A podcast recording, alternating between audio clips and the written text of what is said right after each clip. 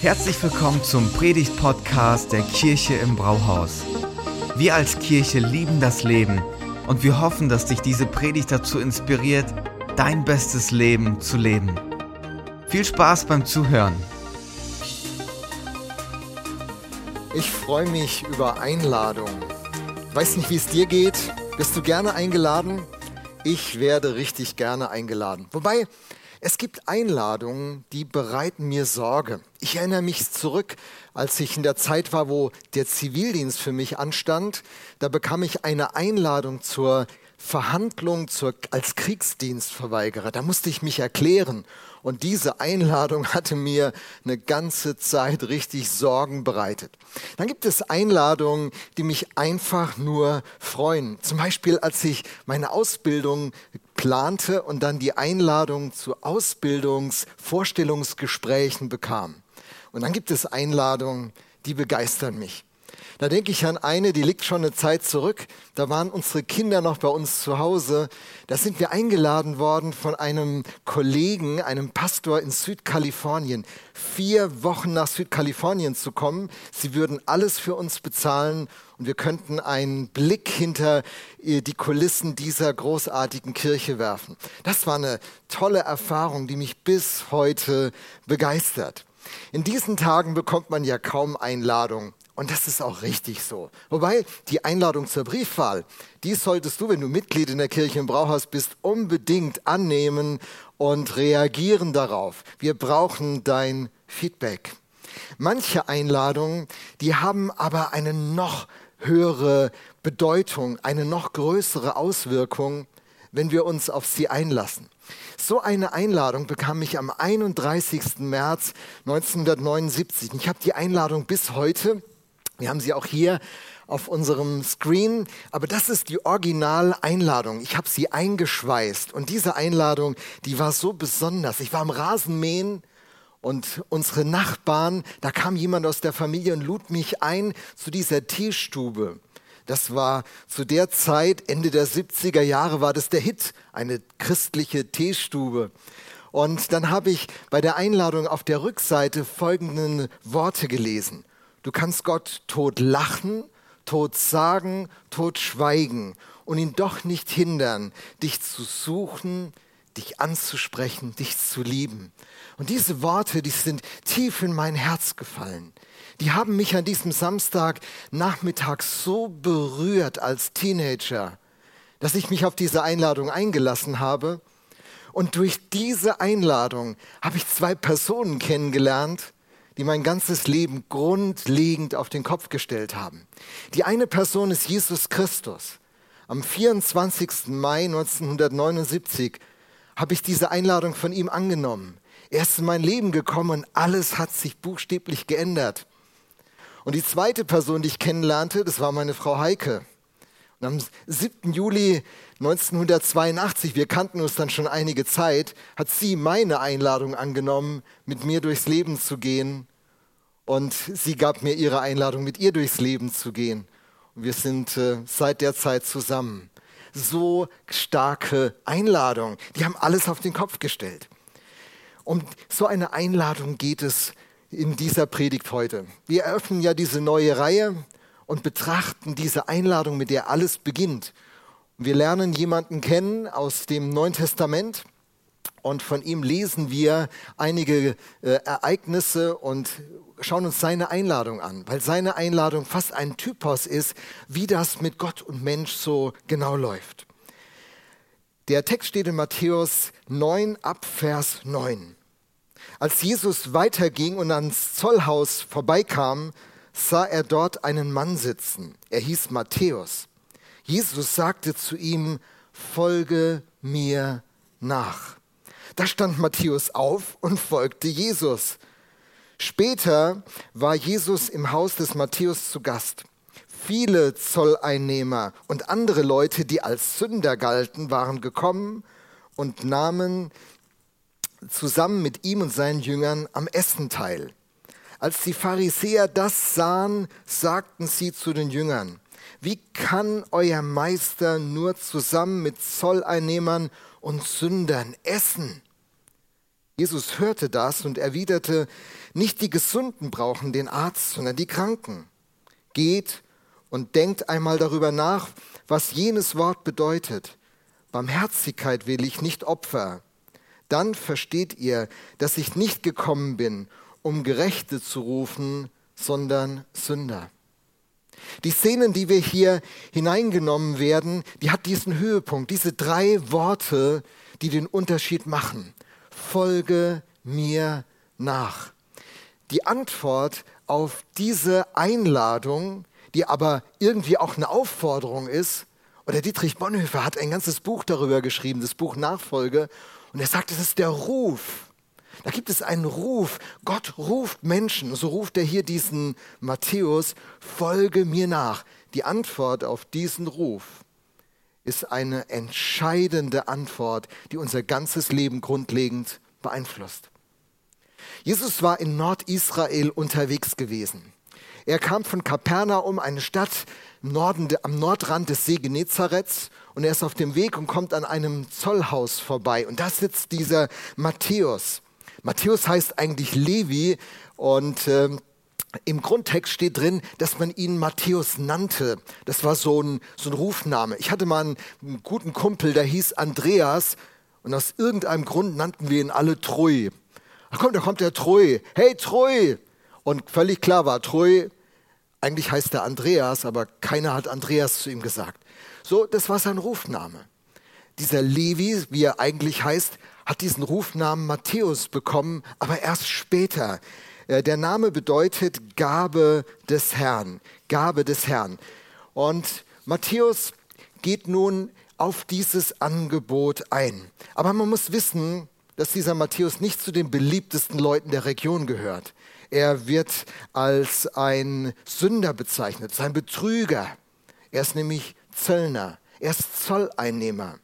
Dazu muss man einiges über das Zollrecht der damaligen Zeit wissen. Das römische Reich hatte sich weit ausgebreitet und Israel stand unter der Besatzung der Römer. Und die Römer haben das so gemacht. Die haben ganze Gebiete definiert und haben Zollrechte verkauft. Und äh, wie das genau ging, ich lese euch mal einen kurzen, kurzen Bericht dazu. Im römischen Reich herrschte das System der Steuerpacht. Also man pachtete das Recht, Steuern einzunehmen. Nicht schlecht. Dabei handelte es sich um Privatpersonen, diese Zöllner waren Privatpersonen, die dem Staat im Voraus eine bestimmte Summe für ein bestimmtes Gebiet bezahlten. Dafür bekamen sie vom Staat das Recht, Abgaben, Steuern und Zölle zu erheben. Sie mussten also zusehen, wie sie an die äh, Summe wieder herankamen, die sie den Römern gezahlt hatten. Oft mit unsozialen und unangemessenen Aufschlägen, sagen uns Historiker. Und da gab es ein richtiges System. Da gab es die Oberzöllner, zum Beispiel Zachäus war so ein Oberzöllner und der hat dann einen Teil von seinen Rechten weiter vermietet, dass dann Unterzöllner Steuern und Abgaben eintreiben konnten. Und es war völlig klar, die Fixsumme an das Römische Reich, die war, die war geordnet und alles, was man jetzt mehr einnehmen würde, das würde in die eigene Tasche gehen. Und das war der Grund, warum die Zöllner, vor allen Dingen von den Pharisäern, richtig verachtet wurden. Betrüger, Halsabschneider. Und äh, so beginnt diese Einladung. Eigentlich hätte diese Einladung gar nicht an so einen Zöllner ergehen dürfen in Augen vieler der damaligen Zeit. Und ich will uns in diese Geschichte mit hineinnehmen in acht Begriffen. Und den ersten haben wir schon, Einladung. Und der nächste Begriff, der strukturiert es dann weiter, der heißt erstaunlich. Man muss sagen, es ist eigentlich erstaunlich, dass Jesus diesen Matthäus oder Levi anspricht. Eigentlich der falsche Typ. Der ist kein Gutmensch, der hat nichts für die, für die Allgemeinheit gemacht, der war nicht besonders fromm. Jesus, täuschst du dich nicht in der Person, die du da ansprichst? Könnte man Jesus fragen. Aber das ist interessant in diesem ganzen Passage des Neuen Testamentes, dass es um diese Gegensätze geht, die uns erstaunen sollen. Dinge, die nicht zusammenpassen, werden in diesem Abschnitt besprochen. In Verse 15 und 16 haben wir zum Beispiel solche unpassenden Vergleiche, eine Hochzeit und eine Beerdigung, ein neues Kleidungsstück und, und alte Flicken, die aufgenäht werden, junger Wein, der noch gärt und alte Schläuche, die nur platzen würden, wenn dieser, wenn dieser Wein hineinkäme. Und dann dieser Jesus, der nicht mit einem der guten und der richtigen und der tollen Leute in Israel den Kontakt sucht, sondern zu diesem Sünder, zu diesem Halsabschneider, zu diesem Zöllner. Die Einladung bringt zusammen, was eigentlich nicht passt. Vielleicht denkst du ja, ich passe irgendwie nicht in dieses ganze, ganze Kirchending, in dieses ganze Glaubensding rein. Ja, vielleicht doch. Vielleicht bist du genau im Fokus von Jesus, der dir diese Einladung ausspricht. Und schauen wir nochmal in die Einladung kurz rein. Als Jesus weiterging und am Zollhaus vorbeikam, sah er dort einen Mann sitzen, der hieß Matthäus. Er sagte zu ihm, folge mir nach. Der Ruf heißt, folge mir nach. Und das ist ein spannender Ruf, das ist ein Grundmuster. In dem Neuen Testament wird berichtet, wie Jesus Fischer beruft und, und andere, also Johannes, Jakobus, Petrus, sind ja relativ bekannte Namen, wenn man ein bisschen in die Bibel hineinliest. Und immer ist das Muster das gleiche.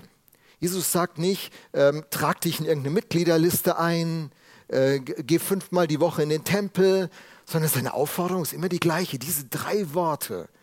Und hey, das sind drei Worte, die eine enorme Kraft im Glauben haben, die einen enormen Unterschied machen.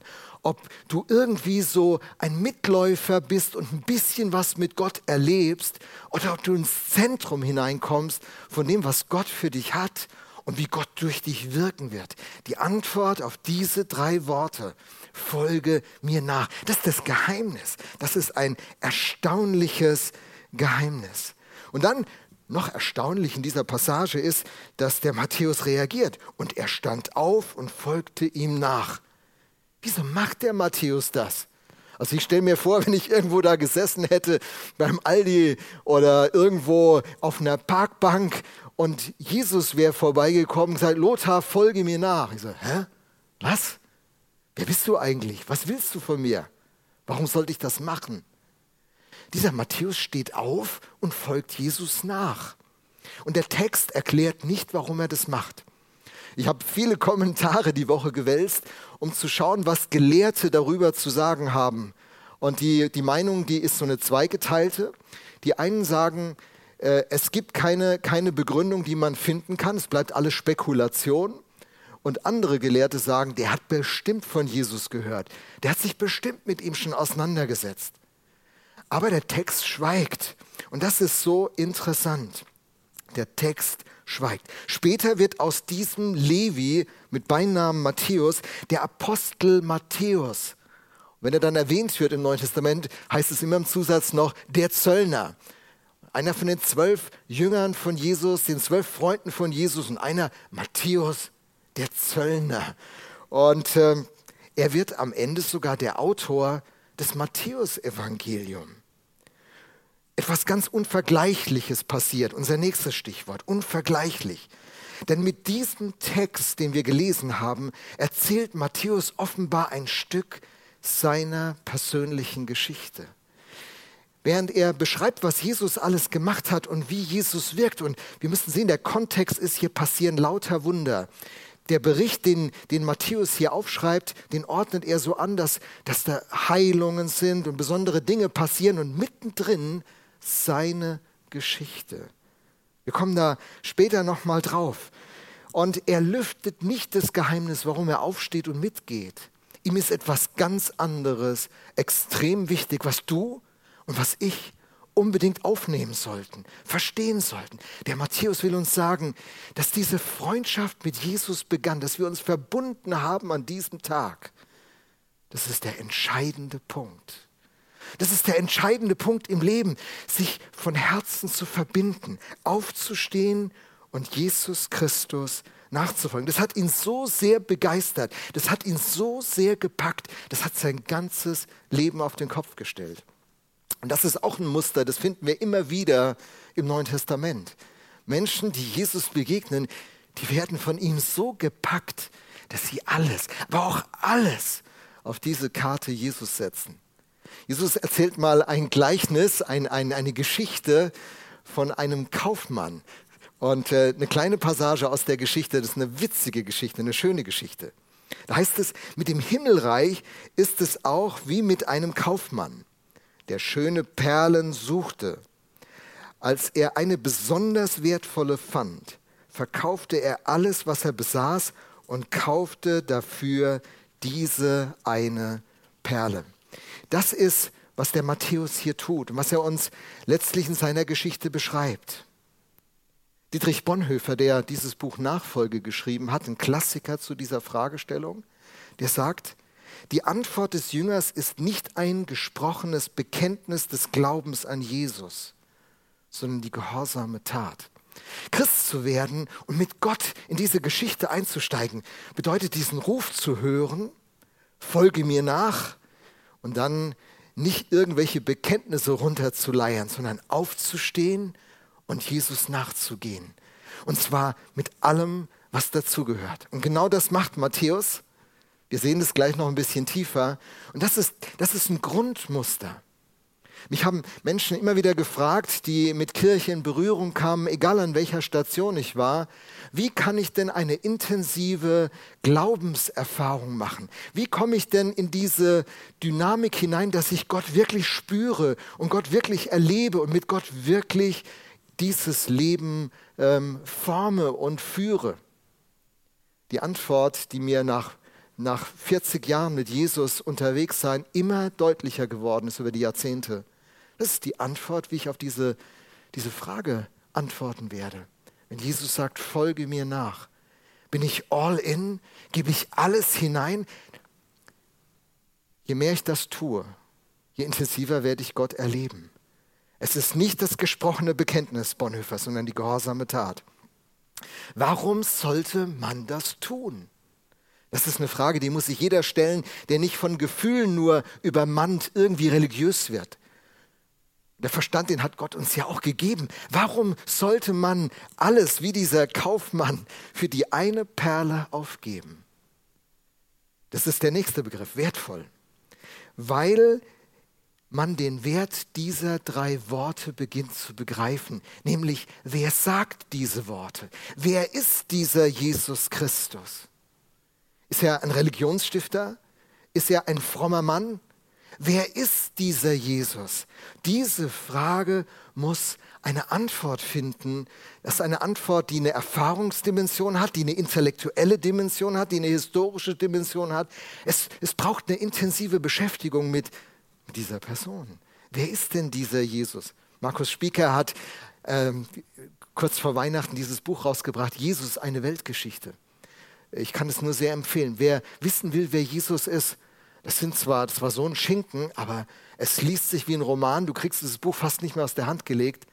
Und es hilft dir zu ergründen, wer dieser Jesus ist. Und jetzt könnte man als Christ sagen, ja, ich weiß ja schon, wer Jesus ist und äh, alles gut. Aber wenn du das Buch von Spieker liest, nochmal diese Journalistenperspektive auf Jesus bekommst, dann, dann wirst du hineingezogen, wie, mit wem du es hier zu tun hast. Dann wirst du sehen, mit diesem Jesus unterwegs zu sein, bedeutet den Hauptgewinn zu haben, die Perle gefunden zu haben, den Schatz zu haben, das Ziel, den Sinn, die Bedeutung des Lebens zu finden. Und erst wenn dieser Wert in dir deutlich wird, wenn, wenn dieser Wert der Wert ist, den du beginnst zu sehen, wirst du die richtige Antwort geben können auf dieses Folge mir nach. Ansonsten bist du vielleicht ein Kirchgänger. Ansonsten bist du jemand, der vielleicht ein Gemeindemitglied ist, der auch ein bisschen Geld gibt, der, der auch mal dabei ist, aber irgendwie von der Gemeinschaft mehr fasziniert ist und von dem, was man erleben kann, mehr fasziniert ist, als von dieser Person Jesus. Aber Jesus ist das Geheimnis. Wer Jesus hat, der hat das Leben. Warum? Beschäftige dich mit Jesus. Und diese Erfahrung von Jesus so ergriffen zu sein und alles, alles aufs, auf die Karte Jesus zu setzen, ist eine Erfahrung, die finden wir von vielen anderen Leuten im Neuen Testament berichtet. Zum Beispiel von diesem Pharisäer Paulus. Er war ein Gegner des christlichen Glaubens. Er hat Christen verfolgt. Und dann ist ihm dieser Jesus begegnet. Und ich lese euch mal einige, einige Worte, die deutlich machen, wie wichtig, wie wertvoll Paulus verstanden hat, dass Jesus ist. Er schreibt in Philippa 3, Verse 7 bis 9. Doch genau diese Dinge, die ich damals für einen Gewinn hielt, er war hochgebildet, bei Gamaliel ausgebildet, er hatte einen guten Ruf gehabt, einen guten Stand in der Gesellschaft in Jerusalem. Genau diese Dinge, die ich damals für Gewinn hielt, haben mir, wenn ich es von Christus her ansehe, nichts als Verlust gebracht. Mehr noch, Jesus Christus, meinen Herrn zu kennen, ist etwas so unüberbietbar Großes, dass ich, wenn ich mich auf irgendetwas anderes verlassen würde, nur verlieren könnte. Seinetwegen habe ich in allem, was mir früher ein Gewinn zu sein schien, den Rücken gekehrt. Es ist in meinen Augen nichts anderes als Müll. Denn der Gewinn, nach dem ich strebe, ist Christus und mein tiefster Wunsch, mit ihm verbunden zu sein. Im ZDF gibt es diese Serie Bares für Rares. Und die Frage ist immer, ist es Krimskrams oder ist es eine edle Rarität? Viele in unserer Gesellschaft denken, Jesus ist Krimskrams. Es lohnt sich nicht viel Bares auf den Tisch zu legen für Jesus. Genau das Gegenteil ist wahr. Jesus ist der größte Schatz. Und weil er sagt, folge mir nach, steht dieser Matthäus auf. Und sein ganzes Leben stellt sich auf den Kopf. Und er ist wirklich konsequent. Unser nächster Begriff, konsequent. Die Antwort, die diese drei Worte, folge mir nach, ähm, ruft, ist eine Antwort der Konsequenz. Bonhoeffer schreibt, weil Christus ist, muss Nachfolge sein. Es gibt kein Christentum ohne Nachfolge. Ein Christentum ohne Nachfolge ist immer ein Christentum ohne Jesus Christus. Eine Idee, ein Mythos. Und das ist, was, was auch viele Leute frustriert. Leute, die regelmäßig in die Kirche gehen und irgendwann mal fragen, ja und jetzt? Jetzt, jetzt gehe ich da hin, ich meine, das ist schön, ich finde die Leute nett, ich finde das alles cool, aber irgendwie hatte ich mehr erwartet. Und Leute, die die Christen von außen betrachten, die fragen manchmal, wo ist denn genau der Unterschied? Wenn ich dein Leben angucke und mein Leben angucke, ich sehe keinen so großen Unterschied. Und vielleicht ist das sogar korrekt. Der Unterschied entsteht durch die Antwort auf die Frage, folge mir nach, auf diesen Ruf, auf diese Aufforderung. Das größte Hindernis, auf diese Aufforderung eine angemessene Antwort zu geben, ist der Preis, den man dafür bezahlen muss. Das äh, muss ich ganz oft sagen. Es ist wirklich kostspielig, Jesus nachzufolgen. Es kostet richtig einen Preis. Glaub mir, ich, seit 40 Jahren zahle ich diesen Preis. Und es hat mir nicht immer gut gefallen, diesen Preis zu bezahlen. Der Preis bringt uns zum nächsten Stichwort, kostspielig. Die Frage ist, ob etwas so wertvoll ist, dass man dafür den Preis bezahlt.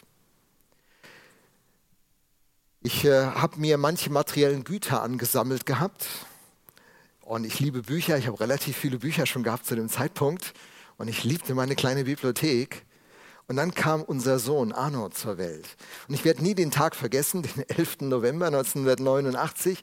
Morgens um 9 Uhr kam er auf die Welt und dann gab mir die Hebamme diesen kleinen Kerl in den Arm.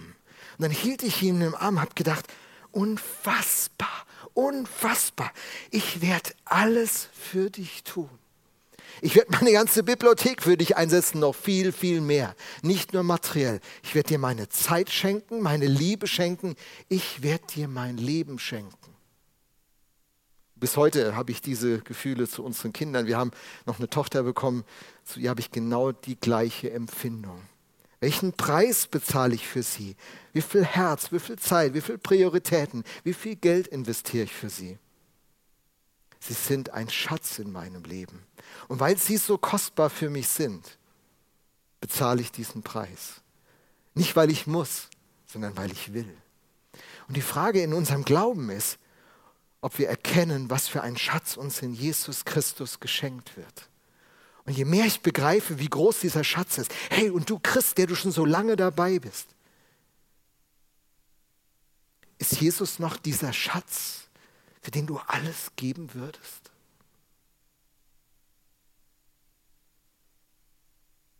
Das bestimmt, wie deine Antwort auffällt, ausfällt auf, die, auf den Ruf von ihm. Folge mir nach, ob du ein Nachfolger von ihm wirst. Matthäus zahlt einen richtig hohen Preis. Er steht ja auf und äh, schon sein erster Schritt trennt ihn von seiner ganzen Existenz. Wisst ihr, dieser Zöllner, der lebte ja richtig gut von diesen, dieser Lizenz, die er von den Römern hatte. Er hat sofort seine Einnahmequelle verloren, seinen Wohlstand, seinen Luxus. Dass er den Zollposten verlassen hat, führte dazu, dass er seine Lizenz zurückgeben musste. Und in historischen Dokumenten, die ich gelesen habe, fand ich heraus, dass er die auch nicht mehr danach zurückbekommen konnte. Mancher denkt ja, wenn man Christ wird und, und Gott so diese Rolle gibt, dann ist es wie ein Handel, wie ein Geschäft. Ich gebe Gott und Gott gibt mir zurück. Manche predigen das sogar. Wenn du Gott gibst, Gott lässt sich nicht lumpen, du kriegst es zurück und man denkt das komplett materiell. Das ist aber ein, ein, ein, ein Fehlgedanke. Denn Gott, äh, die, die, die Verbindung zu Gott, die baut sich nicht über Berechnung auf, sondern über Liebe. Ich gebe Gott nicht weil, weil das eine gute Aktie ist. Die Amazon-Aktie, die 2100 Prozent Steigerung die letzten zehn Jahre hatte. Und ich habe gut investiert und jetzt bin ich reich geworden. Das war eine kluge Investition. Als mein Arno und später meine Nora in meinem Arm lagen, da habe ich nicht in Kursgewinnen gedacht. Liebe ist verschwenderisch. Liebe ist, ist unsinnig verschwenderisch das Wesen von Liebe. Und sobald Berechnung in diese Beziehung kommt, ich gebe dir das, damit du mir das zurückgibst, ist es keine Liebe mehr, es ist ein Geschäft, ein Handel. Der Matthäus, der bezahlt diesen hohen Preis. Es ist kostspielig, weil er versteht, es ist eine Herzenssache. Und Jesus ist an dem Punkt sehr klar. In der Bergpredigt sagt er in Matthäus 6 ab Vers 19, sammelt euch keine Reichtümer hier auf Erden, muss man auch uns Christen immer wieder neu sagen. Mancher, mancher Christ fragt ja so, wie, wie kriegt man tiefe, tiefe Lehre, wie kriegt man eine tiefe Lehre in den Glauben hinein? Die Predigt, wie wird die tief? Du, das ist hier richtig tief. Lass dir diese Aussage mal auf der Zunge zeigen, die ist richtig tief, oder? Die, die provoziert so richtig, die holt auch das Letzte aus uns raus, oder? Ich verkaufe gerade eine Wohnung und habe die Woche ein Angebot bekommen äh, von jemandem, der sehr viel Geld offenbar hat und sagt, egal was das beste Gebot ist, ähm, ich möchte diese Wohnung haben als Investitionsprojekt und ich lege Ihnen 5000 Euro drauf. Ich sage euch, ich habe ich hab zwölf Stunden mit mir gerungen. 5000 Euro ist für mich richtig viel Geld. Aber es entsprach nicht meinen Werten. Und Heiko und ich, wir haben uns entschieden, unsere Wohnung noch eine Ecke günstiger zu verkaufen als diese 5000 Euro, die uns verloren gehen,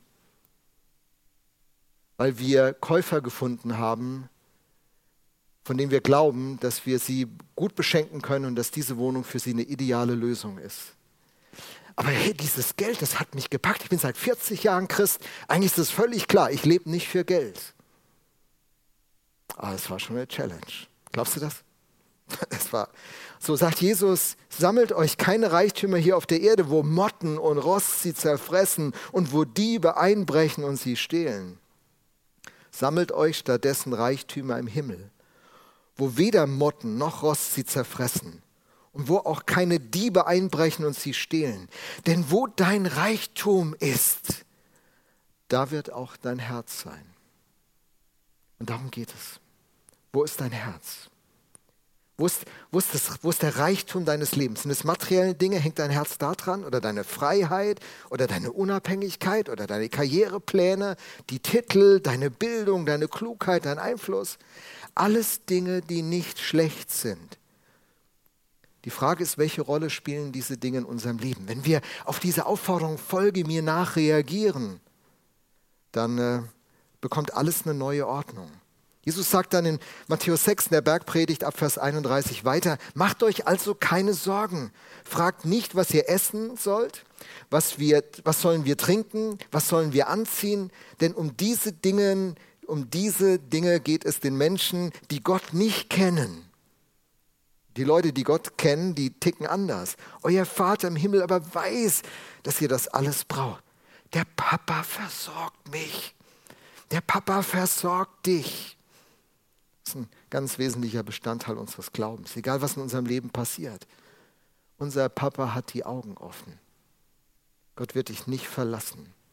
Er wird nie zu spät kommen. Es soll euch zuerst um Gottes Reich und Gottes Gerechtigkeit gehen. Dann wird euch das Übrige alles dazugegeben. Macht euch keine Sorgen um den nächsten Tag.